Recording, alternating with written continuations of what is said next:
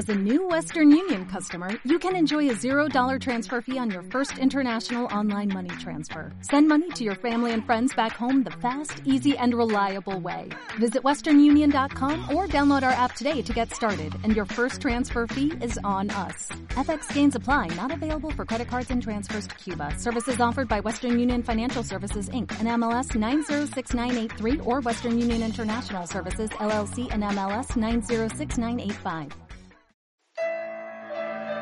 Este es el podcast de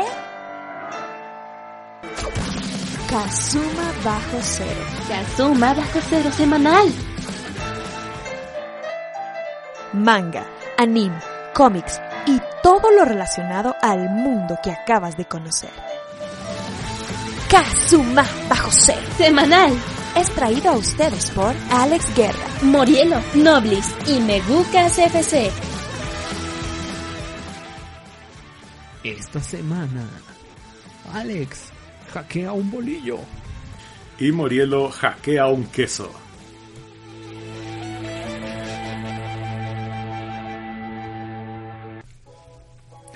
¿Qué tal a todos y bienvenidos a una edición más de Kazuma Bajo Cero semanal, el podcast donde la garantía no está garantizada, pero les garantizamos que en esta ocasión esta edición del podcast sí cuenta con más de un participante y pues es donde se encuentra aquí un servidor, pero también naturalmente se encuentra la mente criminal detrás de este proyecto. Alex, ¿cómo te encuentras en esta edición? Muy, ¿Cómo te, cómo te sientes después de haber grabado solo la, la semana pasada? Qué horror, Murilo. Creo que llevaba. ¿Cuánto llevamos con este podcast? Siete años, ¿no? Mm, Solo en el primer año, no, segundo año. Del segundo año para acá no había grabado solo nunca. Salvo que fueron a cápsula o cantaron una canción para un concurso que hacemos ahí en Twitter. Hace seis años no grababa yo solo. Y pues los patrons ya lo pudieron notar.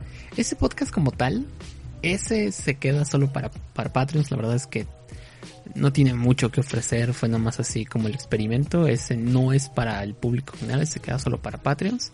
Este, en su lugar, esta semana, mañana para el día que grabamos, van a tener el podcast de Love Live, ahora sí para todos. Ya no Oh. solo para dar Gatomon X, que fue el que, que lo compró. Entonces, mañana para el día que, que grabamos este podcast, seguramente usted ya lo escuchó, es el podcast de Love Live. Muy bien.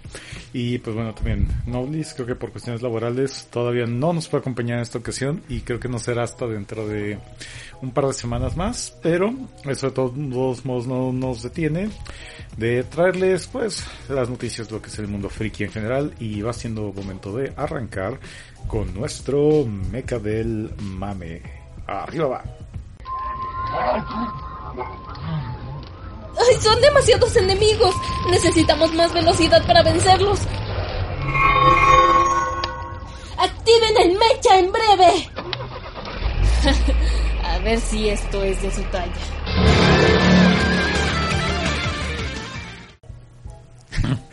Bien.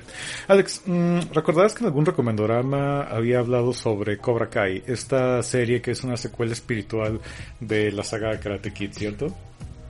Sí, pero pues, yo no lo diría espiritual, Murielo. Es una secuela en forma. Bueno, es una secuela a Karate Kid 2.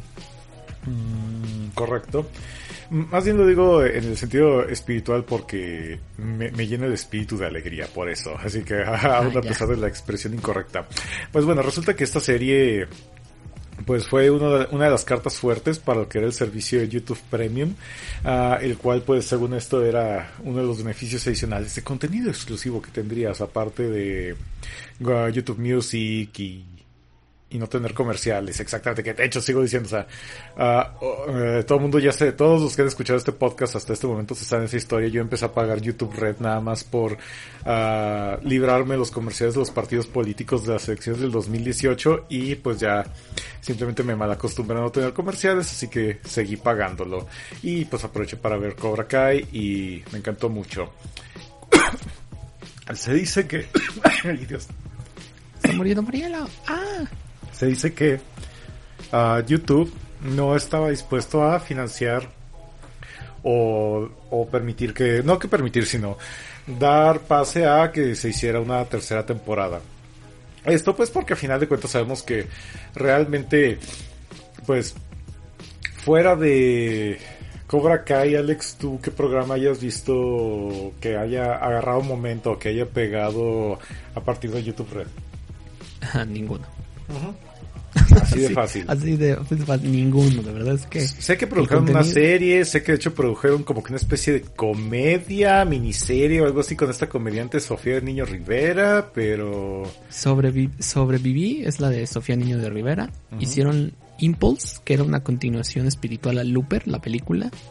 Hicieron este... ¿Cómo es? Nombre y otro nombre, Do Stupid Things Offline, algo así.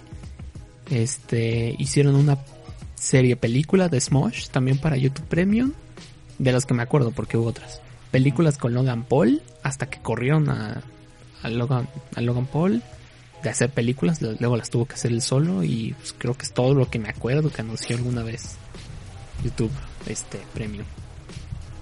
Y bueno, pues al final de cuentas, o sea, realmente ya YouTube al parecer ya no estaba emocionado por crear contenido original. Mejor dicen, saben que mejor regresamos a las cosas como antes, pero seguimos cobrando por, por que no vean comerciales. Y bueno, entonces Cobra Kai se estaba quedando sin casa. Ya desde hace un par de semanas ya se veía que estaban paseando el programa por otros servicios de streaming. Entre ellos dos los candidatos más fuertes iban a ser Hulu y Netflix. Y se confirmó ah, esta semana que Netflix va a ser el nuevo hogar de Cobra Kai. Ah, se espera que en los próximos meses las dos primeras temporadas migren de la plataforma de YouTube a la plataforma de Netflix y al mismo tiempo pues en unos cuantos meses después se salga la tercera temporada que a palabras del creador se supone que la tercera temporada ya fue escrita, ya fue filmada, ya ahora sí básicamente lo único que necesitan es meterle postproducción y si quisieran pudieran, o sea, digo, con el suficiente tiempo de postproducción pudieran sacarla ya en cuestión de meses lo cual eh, sería algo bastante inteligente y es algo bastante comprensible porque como la historia se centra mucho en lo que son los hijos de, de Daniela Russo y de este Johnny Lawrence, sí, Johnny Lawrence creo que se llamaba, así es. Uh, pues naturalmente los chicos de preparatoria pues crecen.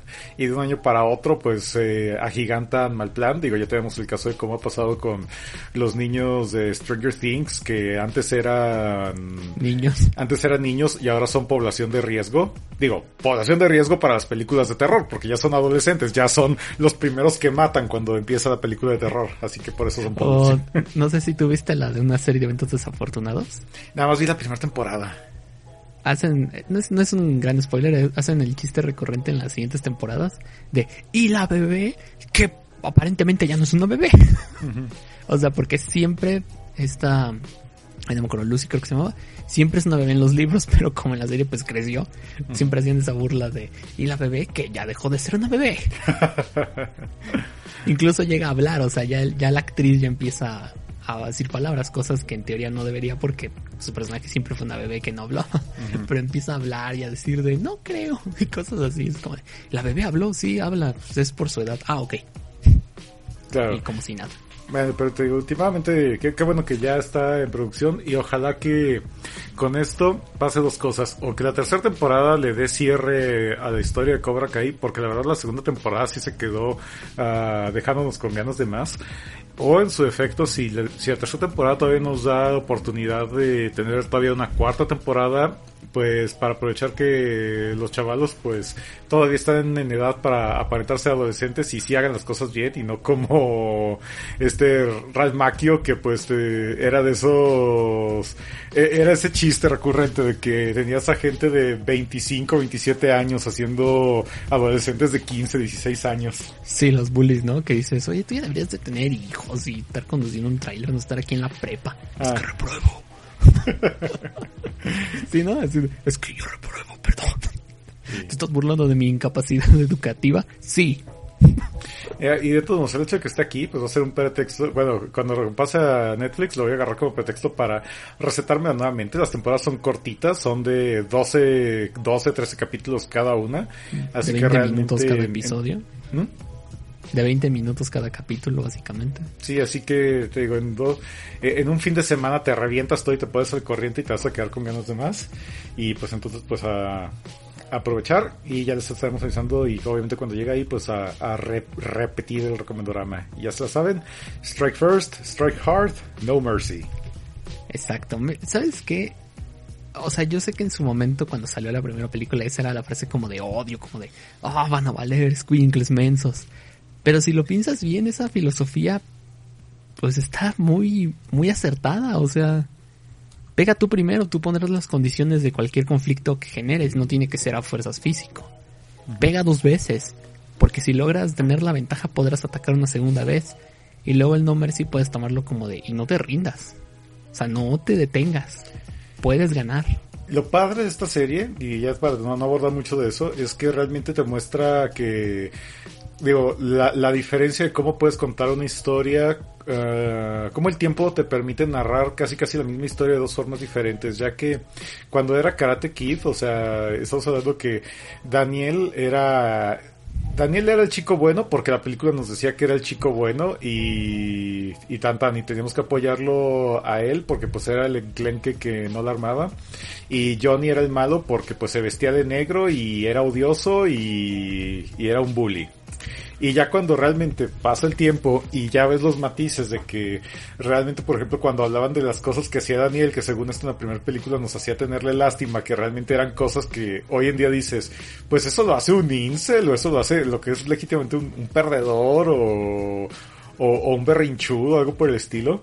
Y las cosas que hacía Johnny, pues realmente te das cuenta de que pues no es que Johnny, o sea, te das cuenta, o Johnny no es una persona inherentemente mala, simplemente fue mal guiado por una persona ah, que, que simplemente pues digamos que lo corrompió, pero que realmente es una persona que en el fondo es, es buena, que se preocupa, que es responsable y se da a entender pues por la forma en la que pues digamos, bueno, responsable entre comillas, pero se da a entender que es una persona funcional y que al final de cuentas no toda la vida son clichés de, de caricatura como nos lo retrataban estas películas ochenteras.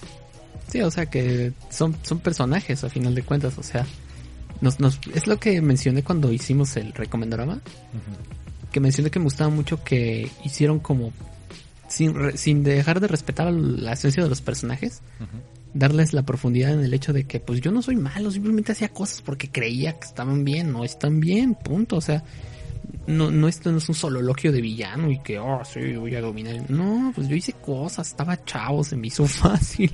Te, te voy mis- a, mi- te voy a robar la- una ex- te, bueno, te voy a transversar lo que dijiste y más bien para decir lo que en Karate Kid nos mostraban personajes, en Cobra Kai nos muestran personas. Bueno, ok.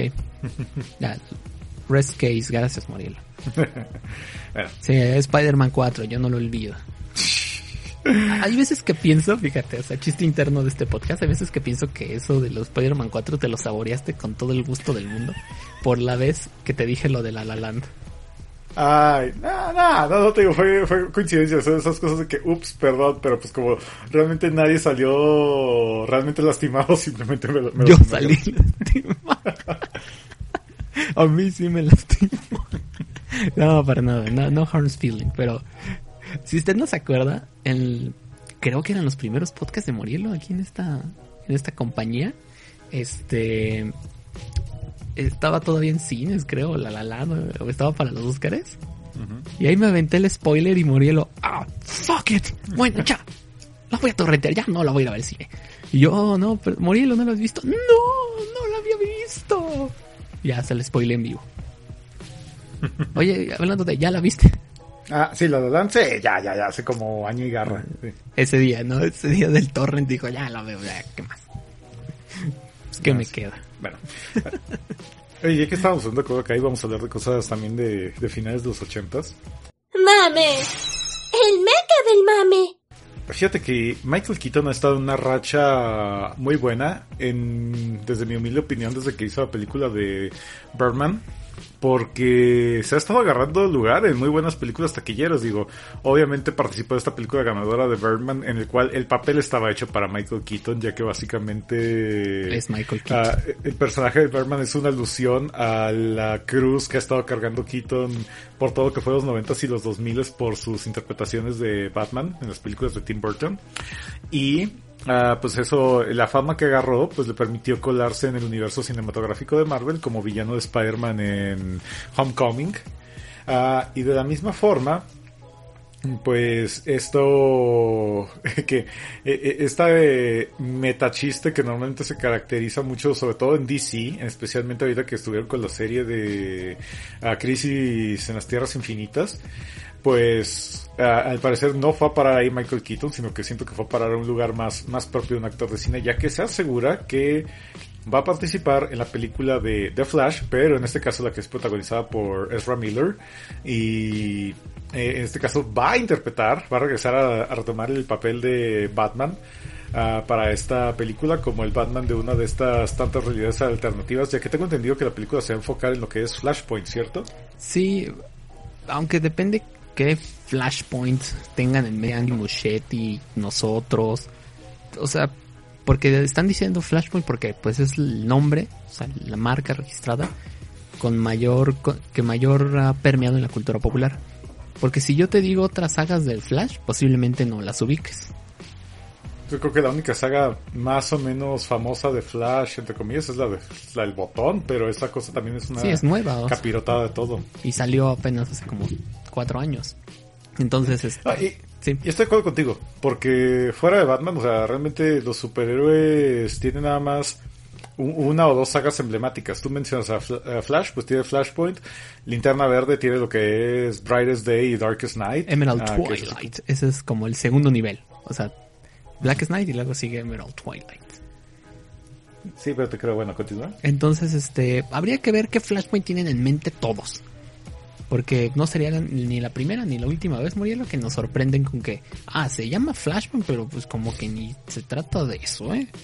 Porque ya pasó en la serie, te acordarás que hay un capítulo de la serie de Flash que se llama Flashpoint, que es dirigido por Kevin Smith, y que así ligeramente su sugerimos, tal vez se parecería si hubiera leído el cómic a la historia.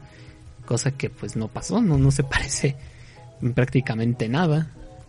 Entonces habría que ver qué Flashpoint tienen de todos los creadores. Ahora, si es más parecido al cómic, pues estaríamos ante una historia muy interesante. Porque pues podríamos ver a un, a un Flash, este, a un este Batman de interpretado por Michael Keaton retomar su papel en una realidad tal vez alterna, tal vez la misma de los ochentas, que no sé si esa tierra sobrevivió en las crisis en las tierras infinitas. Porque lo que hace uno morirlo, las crisis de las tierras infinitas de CW afectó hasta las otras series. O sea, la Doom Patrol ocurre en la Tierra 20, este, las películas del DCU ocurren en Tierra Prime. No, ¿qué es? No, Earth One. Tierra Prime es la del CW. Este, ¿qué otra propiedad me acuerdo que está incluida? Este, Lucifer está dentro del multiverso, es la Tierra 666. Eh, entonces, hasta creo que Supernatural es parte del multiverso de DC, si mal no me acuerdo. Pues entre comillas sí, porque ya es que tuvieron su capítulo crossover de Scooby-Doo. Y pues Scooby-Doo ha, ha, hecho cambios con Batman, así que pues ahí ya como que indirectamente sí. No, pero además creo que en Legends of Tomorrow hay un episodio donde se topan con el... Ay, se el Impala. Creo que encuentran el Impala. Ah. Y no es que nada más sea el mismo carro, o sea, trae hasta las marcas estas que le ponen para que no los persigan los demonios. Oh. Entonces, este, por eso estoy así como de... Entonces habría que ver cómo manejan el Flashpoint, hasta qué punto este Warner, bueno, AT&T, Warner y todos estos le dicen, sí, adelante con esto o dale vuelta para atrás. Porque también, Morielo, hay que acordar que tú y yo entendemos Flashpoint porque, pues, tú y yo tenemos cierto bagaje, pero tu tía de, de Ciguatanejo entenderá Flashpoint. Está interesada en entender Flashpoint. Mi tía de Pachuca, quién sabe. Entonces por eso, oh. por eso este tú, yo, yo como fans, pues nos podemos emocionar y todo, pero el público general le va a interesar. Si no les interesó la historia del pack de, de Black Mask en Aves de Presa, Mm, mira, de hecho, ahí te va, mira, tengo dos cosas con respecto a esta nota. La primera, pues es lo que te había dicho, celebrar que que a Michael Keaton le, le esté yendo bien. Es así como que, ah, claro, qué bueno. En general se, se ve que es buen, buena banda del señor. Así que, ah, está bien, qué bueno que te va bien, carnal. Así que me alegro por ti. Y la segunda cuestión que me saca de onda es que, pues, ya son un chingo de Batmans. O sea, ya ahorita estamos diciendo que en, en los últimos cinco años hemos tenido a este Ben Affleck como Batman, estamos todavía con el pedo de Robert Pattinson como Batman y ahora tenemos ahora a Michael Keaton otra vez como Batman. o sea, te sientes como en ese episodio de Bob Esponja de él es Calamardo y él es Calamardo y él es Calamardo, yo soy Calamardo. Este, no, y súmale, Morielo, porque también a esa noticia de Michael Keaton se le suma en que tal vez Jeffrey Dean Morgan repita su papel como Thomas Wayne. Y Thomas Wayne en Flashpoint nos lleva a... Exacto, amiguitos, otro Batman. Entonces yo ya no entiendo qué, qué está pasando. Pero afortunadamente, digo, Murielo, no- existe un cómic que te puede dar la respuesta. En el cómic. Tierra 2, escrito por Grant, Mor- escrito por Grant Morrison, sí, por Grant Morrison, Ujú, sí, este Grant. para DC, es una otra Tierra 2, porque te juro que ha habido, ha habido como 50 Tierras 2 en toda la historia del multiverso DC, donde tanto Batman, Bruce Wayne como Thomas Wayne, ambos están activos al mismo tiempo en un punto en la historia. Porque Thomas sí muere, comillas, para este que Batman exista, pero luego reaparece de siempre no estuve muerto, hijo, esto todo fue una prueba, me estaban persiguiendo y ahora ya he vuelto para ser Batman. Ay, papá, me traicionaste. ¿Por qué no salvaste a mi madre? ¿Nada más? Bueno, está bien, pero no te perdono. Hay una tercera que cosa que se me había olvidado comentar. Que no se supone que la gente hace unas semanas o ya meses estaba cancelando a Ezra Miller porque según esto había golpeado a una Ah, fan. sí, pero si tú eres AT&T Warner Moriero, ¿tú le dices adiós a Ezra? No, no porque yo justifique Pues, lo que hizo no. Ezra, sí es que... Es que ese video está muy raro, Morielo, y... 50-50 que sí fue lo que parece que fue.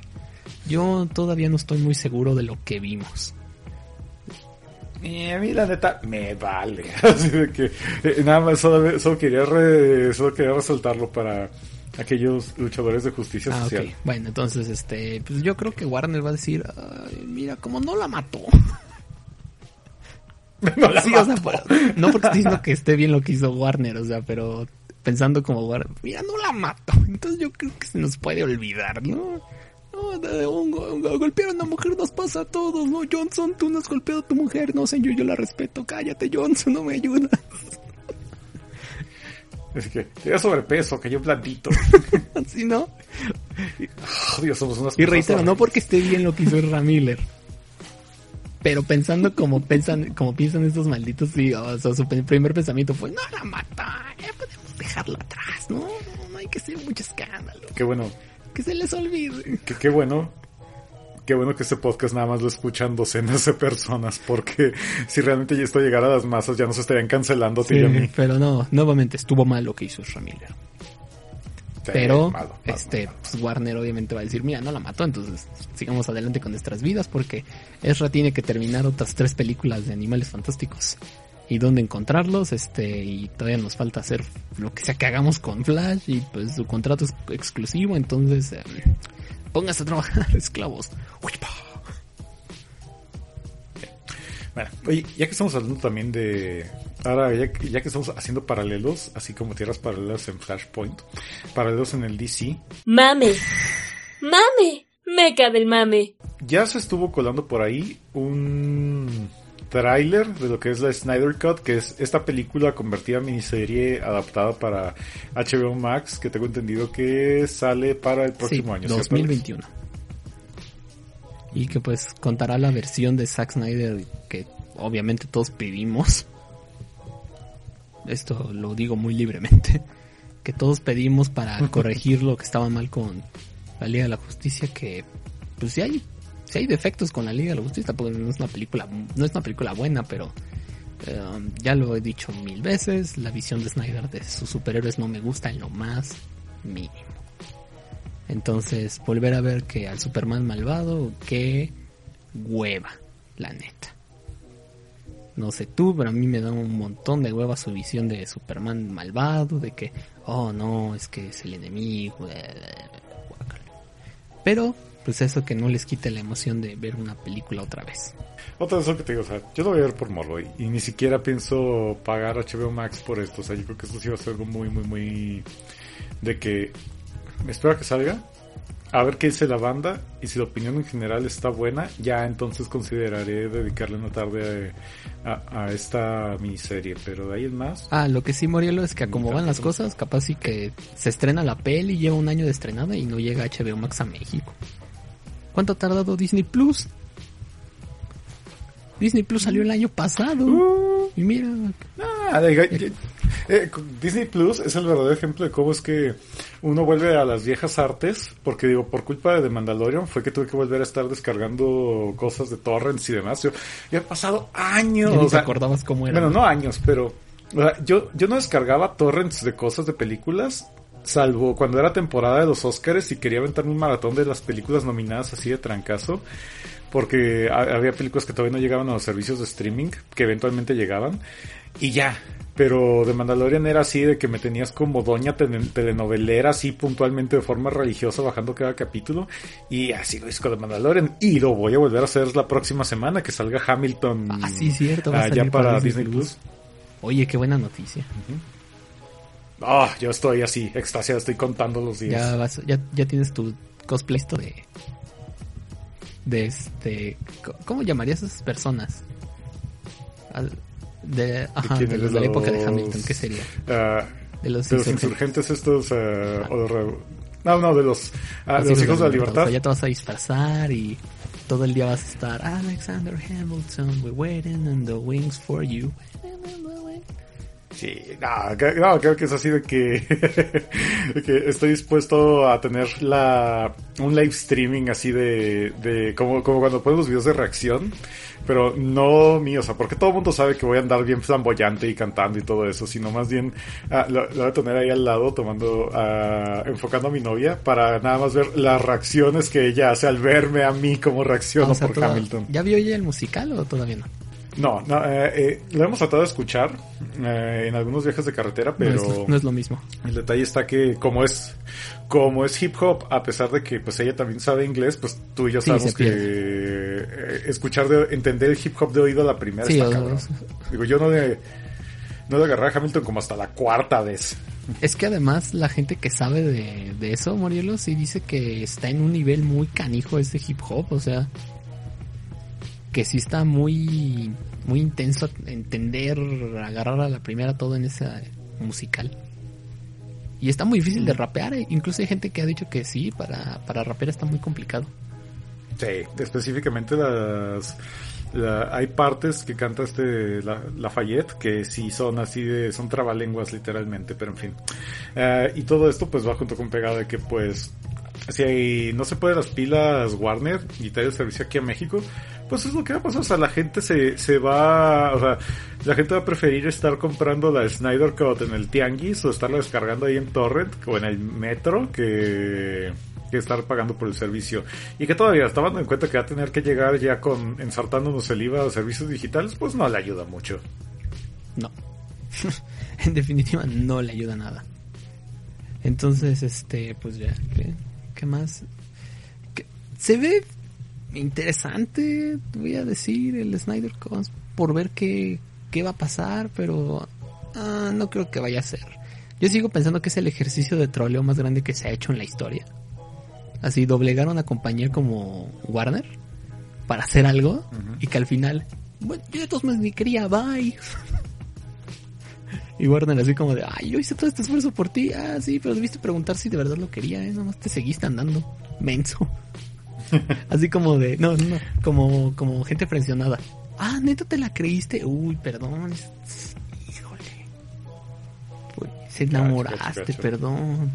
Hijo, Warner se va a terminar siendo un simp. El peor destino, sí. Warner se hace un simp.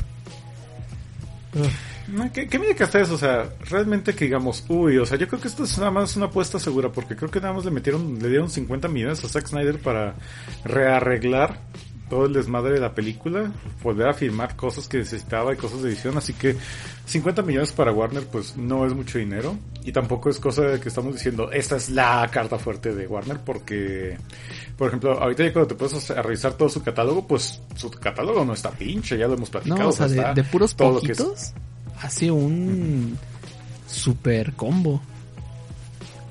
que está todo Cartoon Network, está todo Adult Swim, está todo lo que es también lo de Comedy Central, incluyendo South Park, que eso ya es otro tema aparte, que según esto no han subido todos los episodios Ah, de South sí. Park porque irónicamente algunos no son políticamente correctos y los han quitado. Ah, ¿te acuerdas de esto que pasó con lo que el viento se llevó? Ah, sí, que ya de hecho ya lo volvieron a subir, ¿verdad? Sí, o sea, porque iban a poner este aviso al principio. Muy probablemente sea lo mismo, ¿eh? Lo de este aviso de, o sea, lo que van a ver aquí está mal. Estuvo mal, entonces está mal hoy. Y pues nada, nos lavamos las manos y negar que pasó es igual de malo que seguirlo haciendo. Sí, y de hecho, o sea, es algo que se tardaron en hacerlo, no porque se vieran lentos, sino porque ya lo habían hecho antes.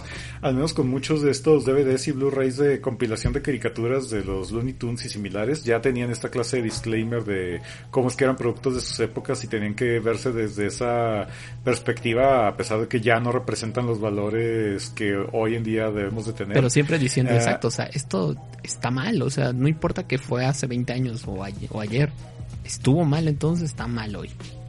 Pero pues, Claro. reitero, es que el problema con la cancelación, Murilo, es que pretendes que no pase nada, cuando en realidad eso es precisamente lo que enaltece este tipo de actitudes, porque pues al tú hacer de cuenta que no pasó, pues empoderas a que siga siendo, porque entonces a la primera de cambios, ah, pues lo cancelo y ya.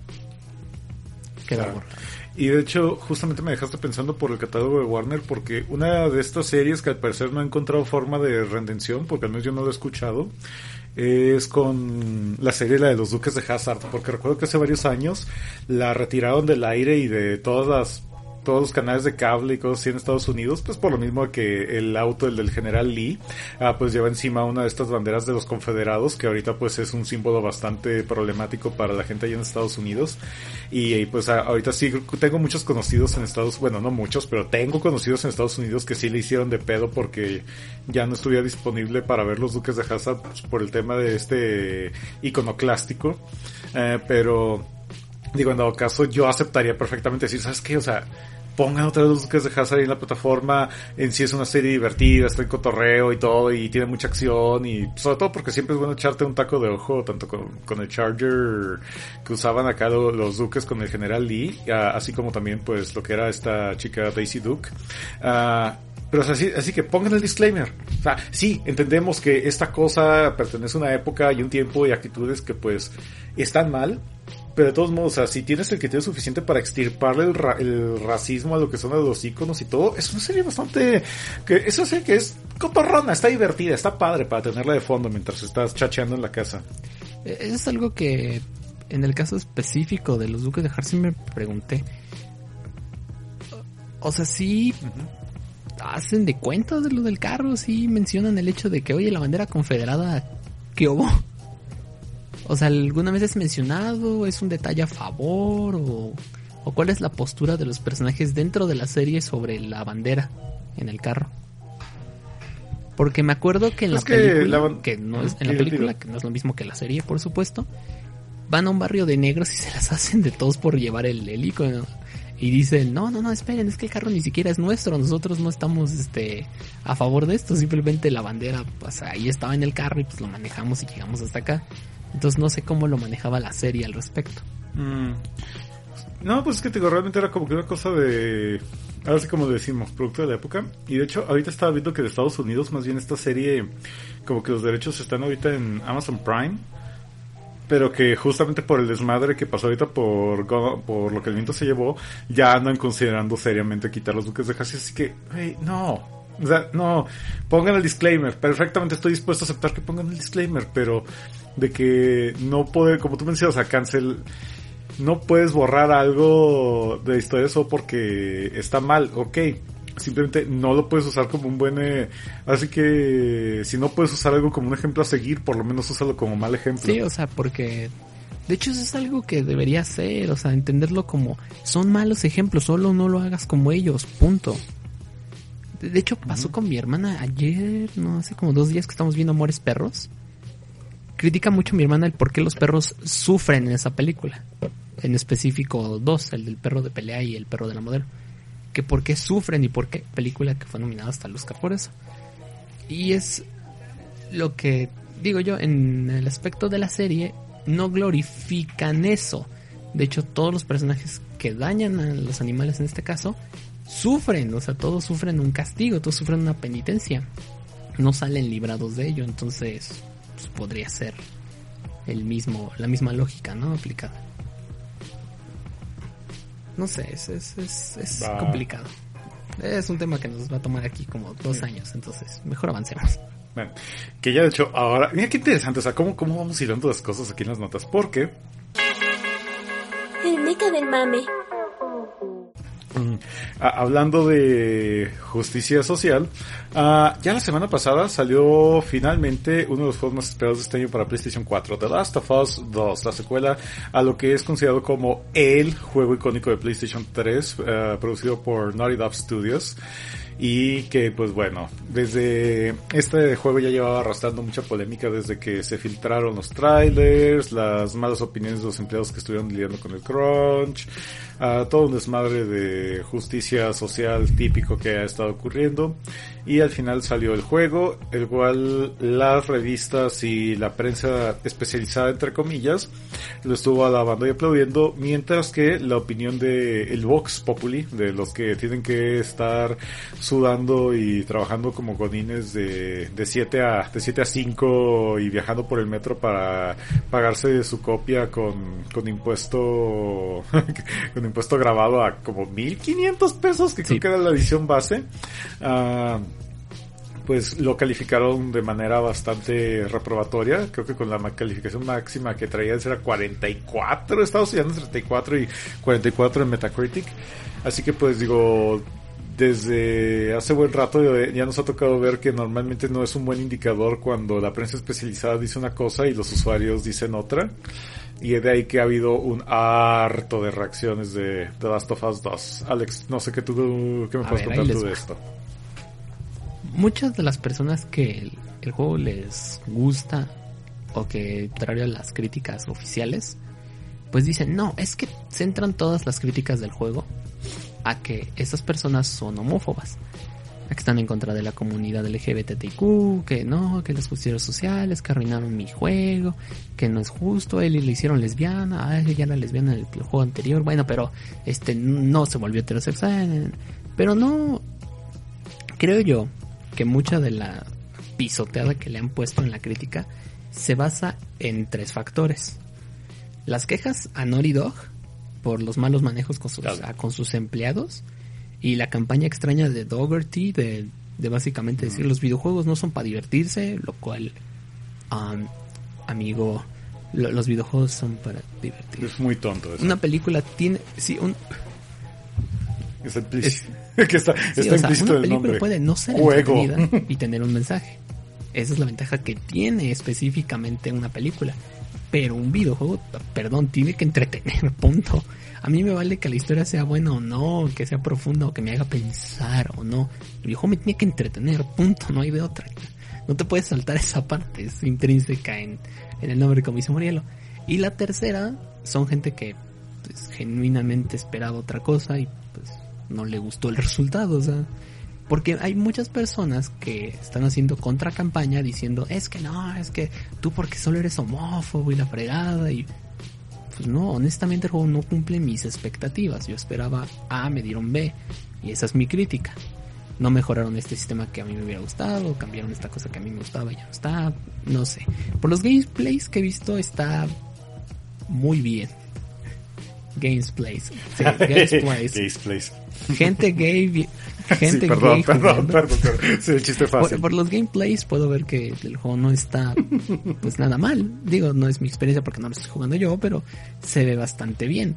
Ahora, que si hay gente que "Oh, es que él es homosexual, eso no me gusta. Ya lo era.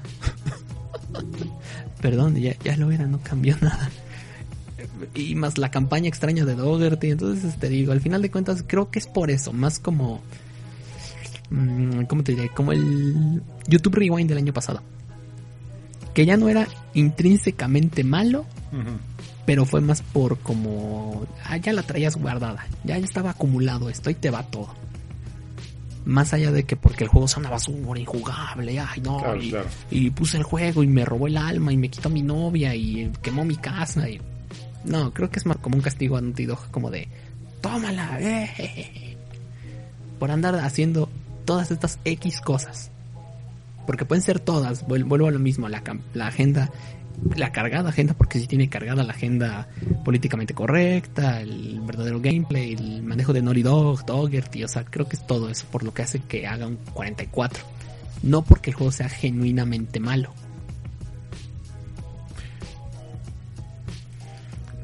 Kudos. De hecho, me hiciste acordarme Ah, el de Akira, ¿no? uno, de los, uno de los mejores. El que puso- reviews el que puso vi, Akira, ¿no? En lo Amazon. vi en- ¿Sí, ¿De qué? Oh, sí. Ese mismo, así de que dije, de que a mí, me, a mí me dijeron que este juego tenía una agenda y ni tiene manual. es critical trolling. Sí, de- esa es que reseña yo cada no encuentro ninguna agenda en letra. el juego. Sí. o sea, hasta ahora no, solo he encontrado caballos. A mí me gustan los caballos. Aunque bueno, es mi opinión. Puede evolucionar. Soy un ser humano. Ay, me encantó, me encantó. Ah, ahora, fíjate, tengo un amigo que le mando saludos a lo que es a- al tequila, le decimos. eh, y con él tuve una plática porque él sí compró el juego y él sí da- tiene su opinión al respecto. La verdad yo no puedo opinar en él porque naturalmente pues no lo he jugado. Y ya lo había dicho, o sea, con la larga cola de juegos que tengo pendientes, no me urge comprar este juego a precio de lanzamiento. Yo creo que voy a esperarme hasta que entre en la categoría de PlayStation Hits o cuando lo regalen en, PlayStation Plus, qué sé yo. Digo, eventualmente lo van a hacer.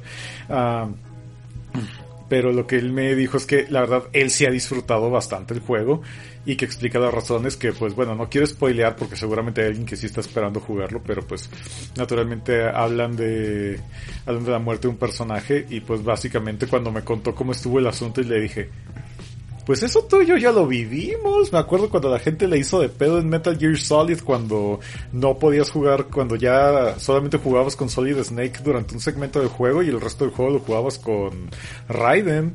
Y entonces así me aplaudió y me dijo, sí, exacto, es exactamente el mismo pedo porque la hace la gente. Y ya de ahí dije, güey, pues bueno, pues, realmente así que si sobrevivimos a esto, pues vamos a sobrevivir a aquello. Ya me contó y me dijo maravillas de todo lo que es el juego y todo. Y la verdad, o sea, eh, mezclado con su habilidad de mercadólogo, me pichó el juego, o sea, las dudas que yo tenía sobre el juego, él me las aclaró y me pichó muy bien el juego a tal grado de decir, digo, no cambié mi opinión de que no lo voy a comprar a ese precio de lanzamiento que tiene ahorita, pero de todos modos siendo así que, ah, ok, perfecto, entonces ahora sí que no, no voy a ir con expectativas tan bajas cuando vaya a jugarlo el juego eventualmente, así que, pues, digo, al final del día, Ah, no he jugado tantos juegos de Naughty pero lo poco que he jugado de ellos, pues la verdad lo he disfrutado bastante.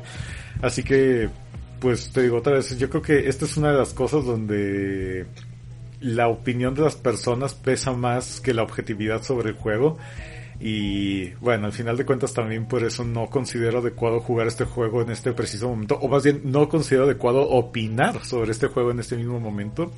Ya una vez que pase la tormenta y todo el polvo caiga nuevamente sobre el suelo, ya será entonces el momento donde pues si me sienta más cómodo para visitar ah, lo que es este mundo posapocalíptico y opinar sobre esta historia. Lo que sí es que los memes han estado divertidísimos. Sí, sí, lo admito y me considero y soy culpable en parte de eso. Me encantó el meme del terremoto y la calificación de The Last of Us. No, yo hablaba de, bueno, también de ese, hablaba también de los memes estos de la escena de, de sexo entre el personaje que es el autoinsert de Dougherty y la transexual.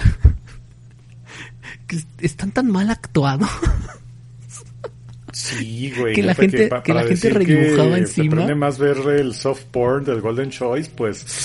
Está cabrón. Es que sí, y es que según vi fotos, es Dog- Dougherty no solo se autoinsertó en el diseño, él actuó esa escena en el motion capture.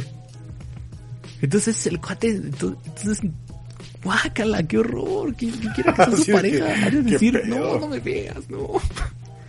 Porque son unas caras que no pueden ver porque es audio, pero es como que, como que va a estornudar. Pero de esa gente que estornuda así de... Porque está como... como, ¿cómo te diré? Como que le falta el aire, como cerdo mutado, así de, "Ah, me muero, llama al hospital. Voy a necesitar una ambulancia. Ah, tan bueno estuvo. No, estoy muriendo.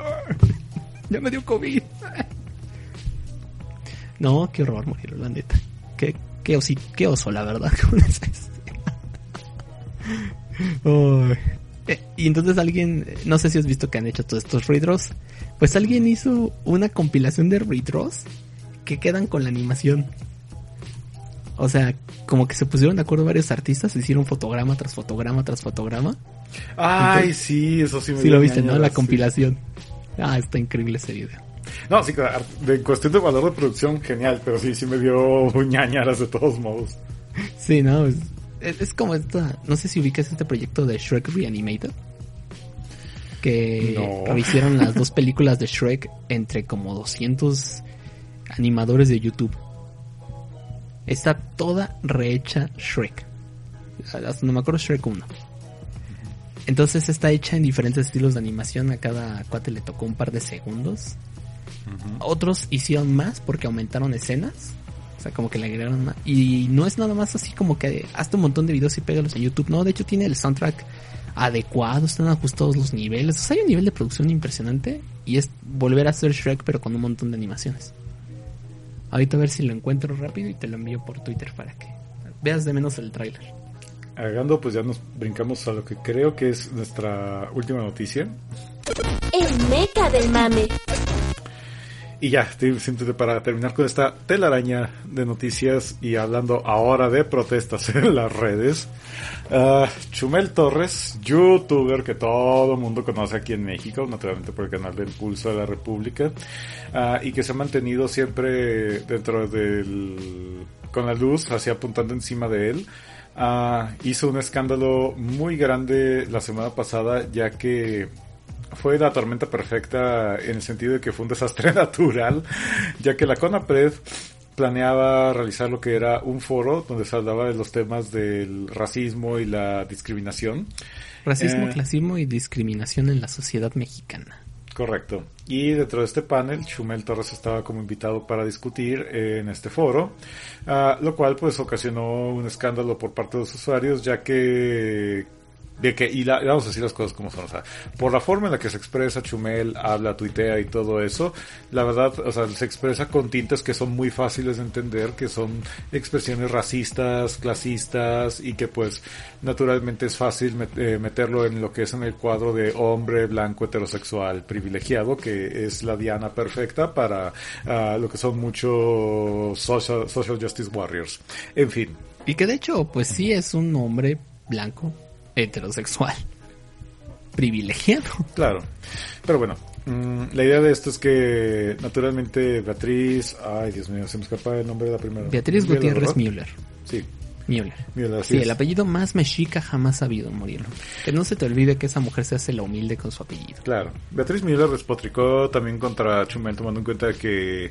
Y, y esto le doy 100% de la razón, de decir de que cómo es que alguien puede... Alguien con su forma de expresarse y todo puede ir a parar a uno de esos foros y que todavía le está exigiendo que se disculpe por los insultos que le ha hecho a su hijo, el cual conocemos Ay, que gracias en parte a Chumel No manches. como el Chocoflan. Mira, aquí Muriel es bueno que nos escuchen una decena de personas. Porque si no nos van a quitar el programa. Este, y van a rea- reasignar el presupuesto para más becas. La, eh, la situación es que, y lo bueno, naturalmente el presidente López Obrador pues también despoticó y dijo que no era adecuado y todo, y bueno, el escándalo se traduce a que la CONAPRED, Bueno, que te, te diré algo, Murielo. Viendo las declaraciones del viejo, o sea, del, entiendes del presidente, yo creo que ni sabía que es él. O sea, porque lo llamó que un opinador. Y es como de que nadie le explicó qué, qué es YouTube o algo, ¿sabes? porque, o sea, pues, tú dirías youtuber, algo, pero no, le llamó opinador. Lo cual es como raro, es como si a ti te dijera, ah, sí, Muriel, lo que es comunicador. Pero usted es podcaster, comediante, escritor y químico. Turún. En fin, este, entonces se hizo todo este revuelo y pues a ver, acto 1, Morielo. Brrr. La CONAPRED cancela el foro. No, no desinvita a Chumel, no, lo cancela todo. Sí. Decisión que puede estar 50 y 50. Puede estar bien, puede estar mal, puedes decir, bueno, lo planteamos mal, lo vamos a rehacer. Chido. Tú lo comentabas en su momento yo entiendo por qué pusieron a Chumel para darles visibilidad, porque si hubieran puesto expertos en el tema, pues lo más probable es que nadie los hubiera pelado. Comprensible. Ok. Segundo acto. Chumel dice, oh bueno, pues yo voy a hacer mi propio foro. Con los mismos invitados, menos un par, pero básicamente los mismos que íbamos a estar en el foro, pero lo voy a hacer yo. Llevándome la publicidad y el crédito que me están dando tanto la primera dama como el presidente. Ok, ese es el segundo acto. Tercer acto, Chumel Torres se disculpa de la manera más, más no disculpa que pudo encontrar hacia los insultos al chocoflán. O sea, básicamente un perdón, estaba estúpido. Ok, dices tú, bueno, está bien, no te nació del alma, pero ahí está la disculpa, ¿qué más puedes pedir?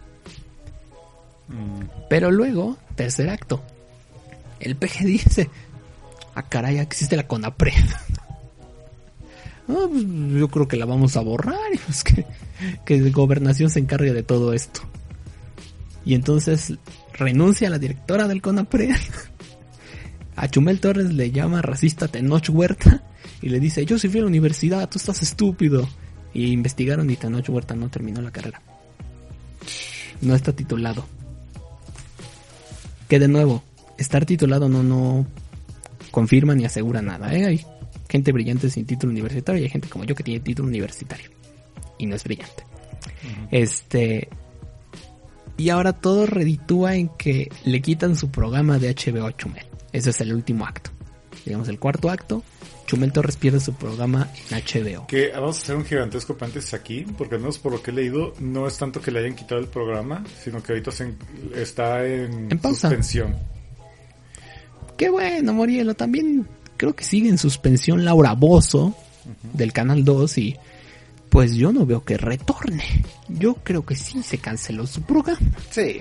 Pero, pero pues HBO también, pues es una cadena privada. Ellos también pueden decir, viejo, me estás dando mala publicidad, vete al carajo.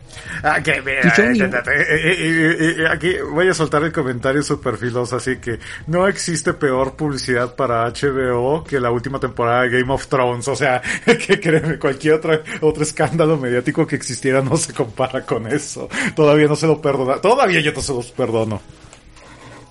Ahora, Moriel, aquí vamos a sonar más clasistas y qué bueno que nos escuchan 10 personas. ¿Cuántas personas se pueden pagar HBO en México? Verdaderamente. ¿Es un gran grueso de la población el que se puede pagar HBO? No, pues digo, de hecho, yo creo que hay más gente que tiene HBO de manera accidental porque por alguna tontería lo agregó a su paquete de televisión por cable simplemente para ya colgarle a la operadora que lo estuvo molestando por teléfono. Pero que gente que legítimamente quiera contratar HBO por sus contenidos. O sea, de hecho, estoy seguro que eh, si vieras una gráfica de que te mostrara la cantidad de suscriptores de HBO, habría así una, una cantidad de X de suscriptores. Esa cantidad de suscriptores se dispara al 800% entre las últimas semanas de abril y las últimas semanas de junio, que era cuando era la temporada de Game of Thrones, e inmediatamente ¡fum! bajaba en picada y se mantenía ah, hacia en dirección hacia la, la no- normalidad, a sus números normales así. Y de ahí en más, Luego. no he visto más para que la gente se inspire a conseguir HBO. Segundo, ¿Chumel es el gran activo de HBO? No. No, para nada. Es la versión tropicalizada mal hecha de John Oliver Last Week Tonight. O sea, la verdad es que el programa de Chumel es como el de John Oliver con baja calidad dos semanas después. Ya cuando el tema ya no importa. Sí, no, y de hecho te voy a ser sincero, o sea, yo que sí me he aventado programas de Chumel por HBO, lo que me gusta es que al no tener, al no tener como que la libertad entre comillas está en YouTube, sí le ponen a él filtros de que dices, puedes decir barrabaseses, pero tienes que darle la vuelta a las groserías porque no las puedes estar utilizando, o al menos no lo, no lo dejan abusar las groserías. Y número dos, se nota que tienen a alguien que hace tantito de investigación en lo... No Chumel, naturalmente, él, él nada más sirve como periquito repitiendo lo que le dicen ahí, pero se nota que sí tienen uno o dos personas que sí hacen poquito de investigación periodística en, en sus segmentos, así que he de admitir que... Así de que sí tienen, eh, al menos algunos de los segmentos de Chumel de HBO, sí tienen poquito más de sustancia que tu capítulo promedio del Pulso de la República. Que el pulso también desde la salida de Durden perdió muchísima calidad. Sí, sí, sin duda. Porque Víctor y Kaiser, la neta es que no son tan buenos. Son buenos en otras cosas, pero la verdad es que Durden era el, el alma, digamos, la intelectual del pulso de la República. O sea, Y entonces la comedia de Chumel, que seamos sinceros, pues, la neta creo que mis chistes son peores que las de él. Pero eso hace más triste el punto, porque yo soy el punto de comparación. La neta es que su comedia es rete básica. Así, lugares comunes, el chiste de Carolina mil veces, que nunca da risa porque nunca lo evoluciona. O sea, la verdad es que la comedia de Chumel es muy triste. Entonces, si le quitas la comedia y le quitas lo, llamémosla intelectual, porque ya no está el asesor que era el bueno en eso, ¿qué le queda a Chumel? Es un programa como del soso, ¿no? Como que, ¿pa' qué? Entonces, pues yo creo que HBO como que viendo esto dice, ¿sabes qué? Pues tampoco es que tú seas un gran activo, porque yo creo que si, si Chumel fuera el activísimo de HBO México, lo dejan. Aprovechando la mala publicidad, más gente se va a suscribir por el puro morbo o por el empoderamiento que le dio la oposición política. No me quiero meter mucho en eso, escuchen el pasquín para más referencias. Pero como ni es el gran activo de HBO, pues sorry amigo, bye. No, no eres, no eres ni valioso, no eres ni. No voy a meter las manos al fuego por ti. Fueras tú John Oliver, tal vez. Pero no lo eres. Entonces, la puerta está por allá. Claro. Y pues bueno, al final del día eso quedó y pues como tú mencionaste, o sea, desde la expresión de que no existe tal cosa como la mala publicidad, pues naturalmente todo el mundo estuvo hablando de Chumel durante la última semana, para bien, para mal, para todo eso y pues, ¿qué te puedo decir? O sea, no creo que cambien mucho las cosas. Digo, al final de cuentas, igual si, como mencionaste, si ya perdió el programa de HBO, pues es solamente una lana menos que va a percibir, pero pues igual todavía está lo que es la lana que gana a través de YouTube, la lana que gana a través de Máquina 501, naturalmente la lana que podría estar, que gana cuando está, creo que estuvo, estuvo o está en una obra de teatro que estuvo haciendo de publicidad hace las últimas semanas. Ah, Sí, o sea, y todo este evento lo perjudicó realmente no. O sea, imaginando que le quitaran definitivamente el programa, se queda más o menos igual.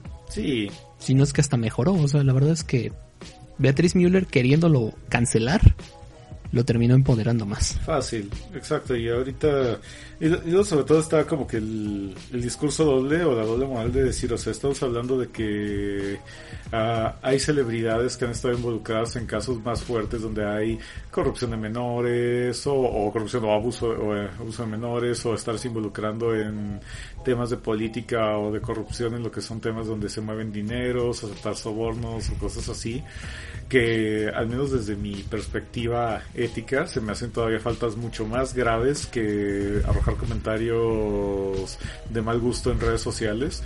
Y vemos digo si esas personas la impunidad los tiene bastante protegidos o sea qué creen que realmente le fuera a pasar a este a, a Chumel y últimamente por sobre todas las cosas supongamos un caso ideal para cumplir el sueño húmedo de todos aquellos que desean que Chumel le cargue la chingada. En el peor de los casos, si pierde su canal, si no lo acepta de ningún lado y le va al traste, al final el señor tiene todavía su título de ingeniero, se puede meter a una maquila otra vez a seguir chambeando, obviamente tal vez sintiéndose un poquito más miserable, pero dinero no le va a faltar.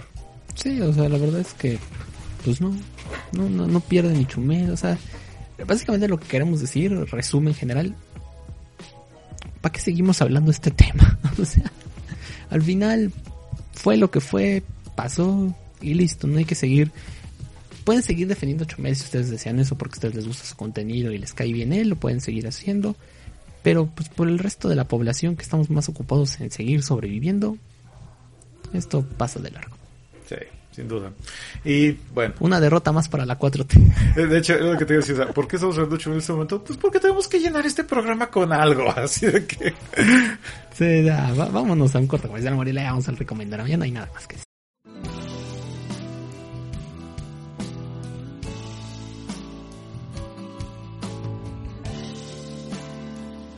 Kazuma Bajo Cero Semanal volverá después de estos comerciales. ¿Hay un tema muy importante que quisieras que hablemos en el programa? Pues ya existe nuestra modalidad Megucas a domicilio. Con un pago de 5 dólares a través de Patreon o PayPal, obtendrás un programa ideado por ti y construido por nosotros. Cualquier tema es válido, salvo ya sabes, un par de obviedades. Fuera de eso, todo es admitido. Megocas a domicilio, un podcast hecho a tu medida directamente a tu casa.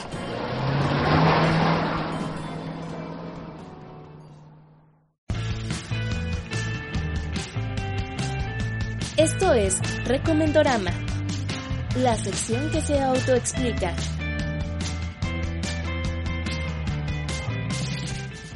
Y ya estamos de vuelta con la sección autoexplicable, el recomendorama. Alex, ¿qué nos vas a recomendar esta semana? La semana pasada platiqué, la semana pasada en el podcast que no escucharon y no van a escuchar, este, hablé sobre esta película que voy a hablar en esta ocasión, que ahora sí estás conmigo para escucharme.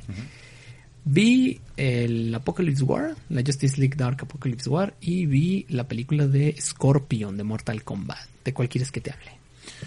Ah, platícame de Scorpion. Uf.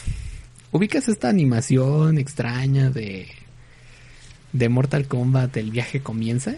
Que se supone que es como la precuela de, de la película del 96, ¿no? Sí. Haz de cuenta que alguien vio esa película y dijo, "Ah, lo puedo hacer mejor.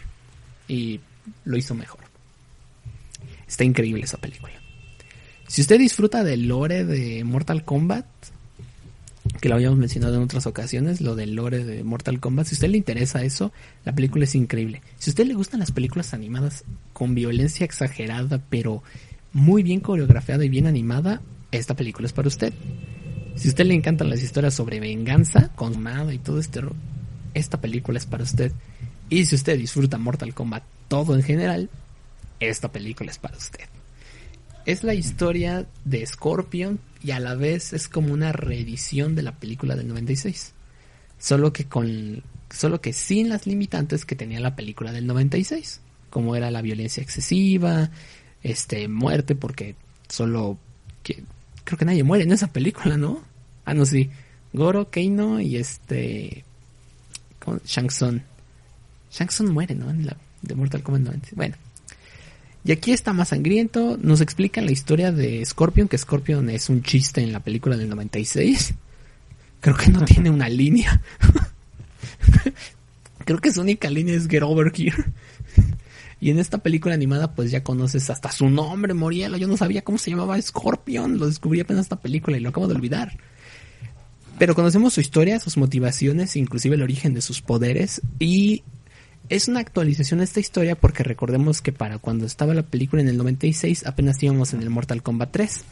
Ahora ya teniendo la historia del 9, el 10 y el 11, pues se le han actualizado estos términos. Tan es así que pues los poderes de Scorpion vienen de parte de Quan Chi, que es personaje del 9. La actitud de Johnny Cage es la del 9, que creía que todo era una película y no creía que era algo real. El diseño de Raiden ahora sí es este más parecido al del videojuego y no a la versión de la película. Caso malo el de Shang Tsung porque está más viejo en la peli animada. Me gustaba más su versión de la live action y de hecho su versión en varios videojuegos. Este, inclusive le dan papel a Jax y te explican por qué pasa lo que pasa con él. Este, eso es otro spoiler. Te explican a Goro. Goro aparece más veces. Goro es más chido. La verdad es que está muy bien la película. Está y- y tiene y, este integrado en la animación esto de los X-Ray, que esto es a partir del 9. Los combos estos especiales que ves cómo atraviesa el ves el, el efecto que causa en el cuerpo del enemigo. Aquí Sí, están lo- integrados en la como animación. rayos X, como dice su nombre.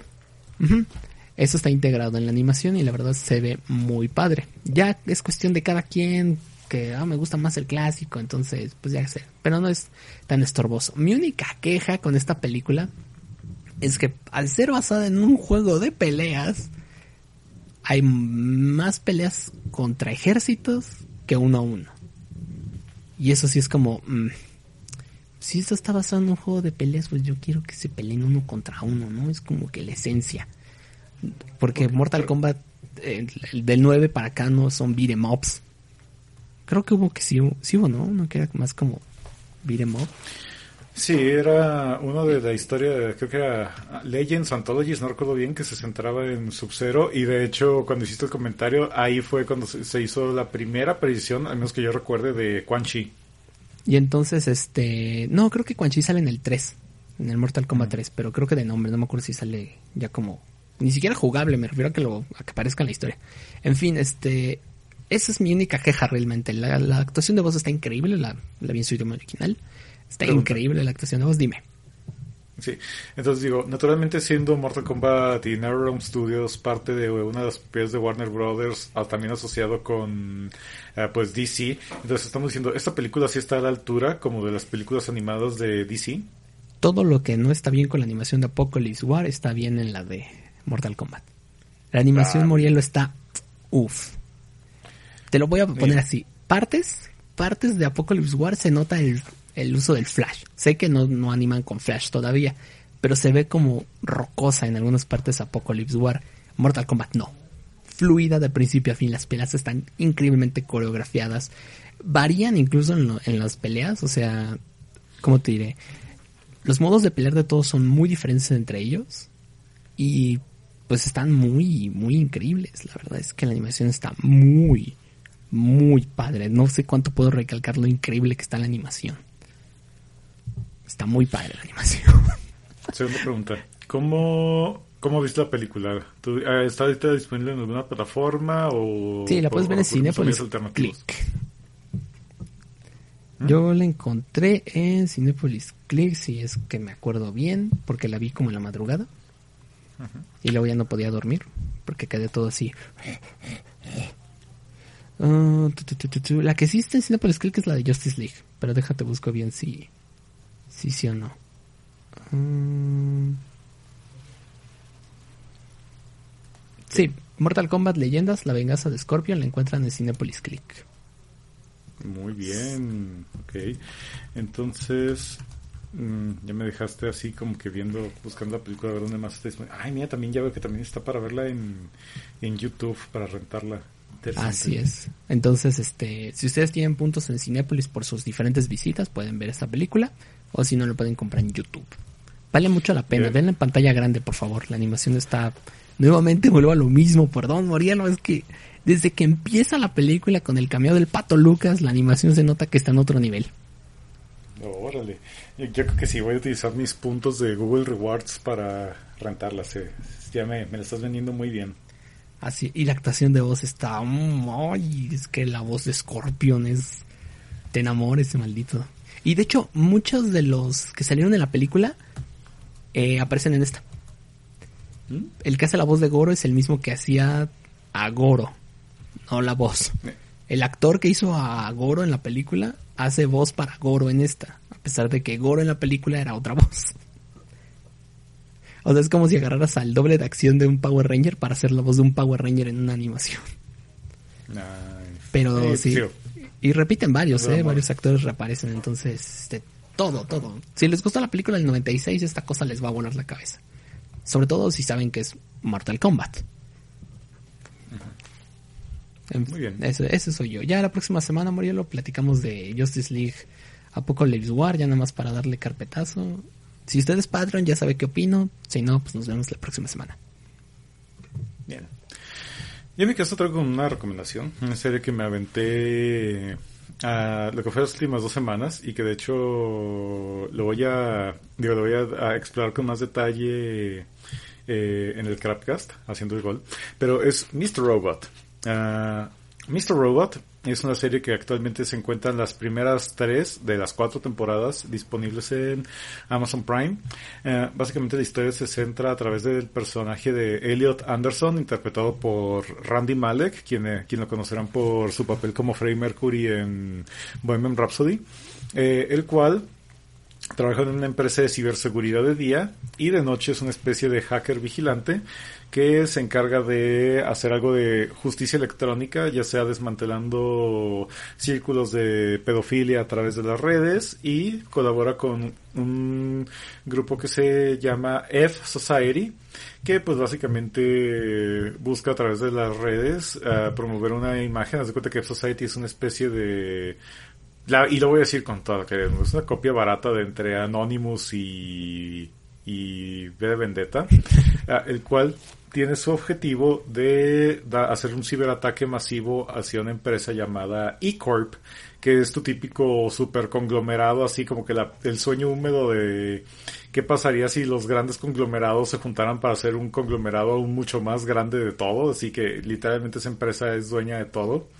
y quieren desmantelarla con un ciberataque para poder eliminar toda la deuda que existe en la sociedad de tal forma que la sociedad se libere de, las cadenas de dicha empresa y vuelvan a ser libres. Y para esto, pues obviamente tienen que estar realizando una serie de acciones relacionadas con uh, hackeo, vandalismo digital y similares. Sin embargo, lo que está muy bueno de esto es que a diferencia de la gran mayoría de películas de hackers que seguramente tú y el resto de los escuchas han visto, Uh, no es tu típica película de hackers donde un montón de gente convenientemente sexy se pone a, azotar las computadoras como si fueran niños jugando con un teclado y de repente mágicamente la pantalla se empieza a llenar de texto. Ah, no, entonces no me interesa. que, empezando por los personajes, a los personajes se ven como hackers. ¿Y cómo se ven los hackers? ¿Pálidos? Como personas ordinarias. ¿Pálidos? Uh, y de, ¿Mm? ¿Pálidos? Mm, no, bueno, o sea, eh, tienes de todo tu, tu barbacuello, pero no se ve como el típico barbacuello de 4chan, sino que se ve como un bonachoncito gordito, barbón. Mm, tenemos por ahí a una chica musulmana, tenemos por otro, otro sujeto que le entra bien, bien cabrón a la, a la hierbabuena. Pero pues así son personas que los ves y dirías, o sea, son personas muy cotidianas en apariencia. Poquito excéntricas, pero nada fuera de lo normal.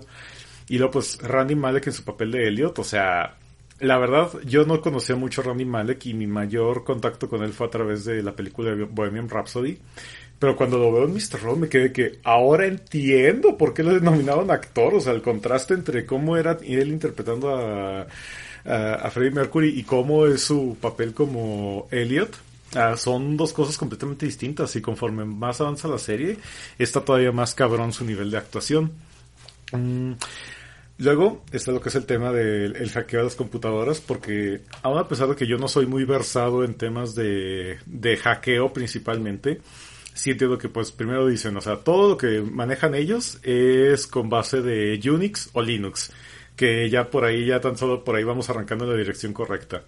Y luego la jerga que utilizan de los ataques DDoS o la forma en la que se meten o conceptos como lo que es un honeypot para poder atraer a los hackers y distraerlos y reforzar ciertas medidas de seguridad es jerga legítimamente coherente. O sea, se nota que realmente los escritores sí consultaron con eh, especialistas en ciberseguridad para informarse a la hora de escribir la historia.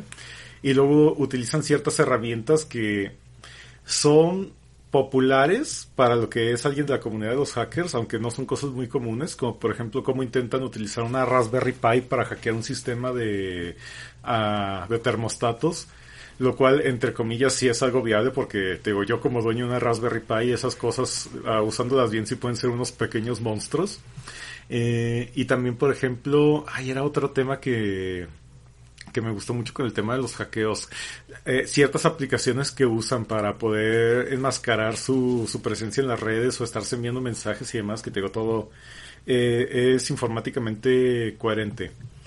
Y ya, digo, dentro de lo que es la historia del discurso político de hay que liberar a la sociedad de la opresión capitalista y junto con un, lo que es a la jerga de los hackers, viene acompañada una historia de perspectiva psicológica, ya que todo lo vemos a través de los ojos de Elliot y de primera impresión te vas a entender que hay algo en Elliot que no está bien, no está para nada bien y ya conforme lo vamos descubriendo, pues nos vamos dando cuenta de cómo su relación con Mr. Robot, que es otro de los personajes de F Society, que es básicamente el líder de la pandilla, ah, conforme pasa la serie, te va revelando cosas que cuando termina la temporada te hacen dar gracias de decir que bueno que la siguiente temporada está aquí disponible para servir en streaming porque si hubiera sido una tortura esperarte un año para lo siguiente tocan temas políticos, tocan temas económicos, tocan temas digitales, pero lo mejor de todo es que está tan bien escrito que puedes no ser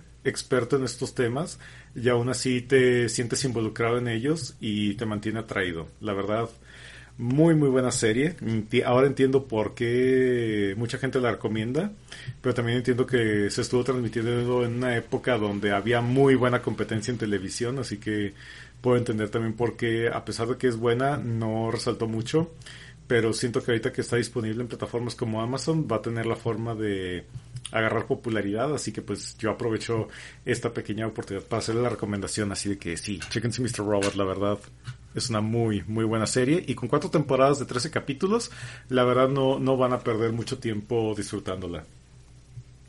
Órale, de hecho, sí tenía la duda de si está bueno o no. Porque había habido muchas críticas, pero como que gente que no la ve. Sí, sí ubicas, ¿no? Estos tipos de artículos como de las series que debes ver. Y sale Mr. Robot y yo, pues sí la vieron, porque luego me recomiendan ustedes en artículos películas bien gachas. Entonces, este, ¿dónde la viste tú, Murielo? Para... Uh, mira, de hecho no voy a mentir. Las primeras tres temporadas las vi en Amazon Prime pero como la cuarta temporada todavía se encuentra como que en bloqueo de, de la señal, pues ahora sí que tuve que aplicarla la de Mr. Robot y, tener que descargarme la cuarta temporada, porque de hecho hasta si los ves con el descaro utilizando un programa de torrent para bajarse unas películas y estarlas viendo, hasta e, es como que el anti-product placement, esa cosa, pero es así que otra vez así que tan buena estuvo que no me pude esperar a que saliera la cuarta temporada e inmediatamente descargué la cuarta pero por lo menos la, si ya tienen disponible Amazon Prime, se pueden sumergir cómodamente en la primera temporada. Y ya, si la primera temporada ya no los mantuvo clavados, pues ya con toda comodidad abandónenlo. Pero créanme, la primera temporada termina de una forma que sí los deja bastante picados. Órale, Murielo. Pues ya estufas. De hecho, uh, tú estás viendo Dark a todo esto. Sí, de hecho eh, ya estamos esperando este fin de semana para que salga la última temporada y verla, pero yo creo que antes de verla o el día de mañana voy a tener que reventarme un, un tutorial de repaso porque Dark es buena, es muy buena, pero no es la serie que puedes estar viendo mientras estás checando el celular o haciendo las tareas porque la verdad esa, esa serie sí te obliga a que le des el 100% de tu atención, de lo contrario te vas a perder bien gacho. Ah, bueno, entonces la próxima semana ya tendremos nuestras primeras impresiones de la tercera temporada. Muy bien, pues ya. Entonces ya tenemos todo. La próxima semana, Apocalypse War. ¿Y por qué apesta tanto el final del universo DC de los nuevos 52? Ay, Dios. Ay, van a salir todas mis críticas a Flashpoint. En fin, pues qué bueno que nos acompañaron. Ya saben, nos pueden estar descargando, compartiendo, retuiteando y por supuesto seguirnos en redes. Alex, ¿a ti de dónde te encuentran? Arroba Gunsmith Alex para que vean todo lo que hago y mi webcomic en twittersweater.xyz. Y a un servidor lo encuentran en Twitter como arroba Morielo y por supuesto pueden buscar más de un servidor como el Crapcast en YouTube, Spotify, iBox y demás. Así que ojalá que estén disfrutando mucho este podcast y nos vemos en otra próxima emisión de Kazuma Bajo Cero Semanal, el podcast donde la garantía no está garantizada. Hasta aquí esta emisión de Kazuma Bajo Cero Semanal. Recuerda que estamos en Spotify, iBox y iTunes, en todas como Bajo Cero. También puedes seguirnos en Twitter darnos un like en Facebook y apoyarnos monetariamente en Patreon. En todas estamos como Megucas FC. Gracias por escuchar. Locución Nancy 3V. Producción Morielo. Esta fue una producción de Megucas FC. podcast y videos con efectos de sonido y queso. Ya puedes apoyar al podcast de KBCS con tus aportaciones en Patreon. Es tan fácil como un pago mensual a través de PayPal.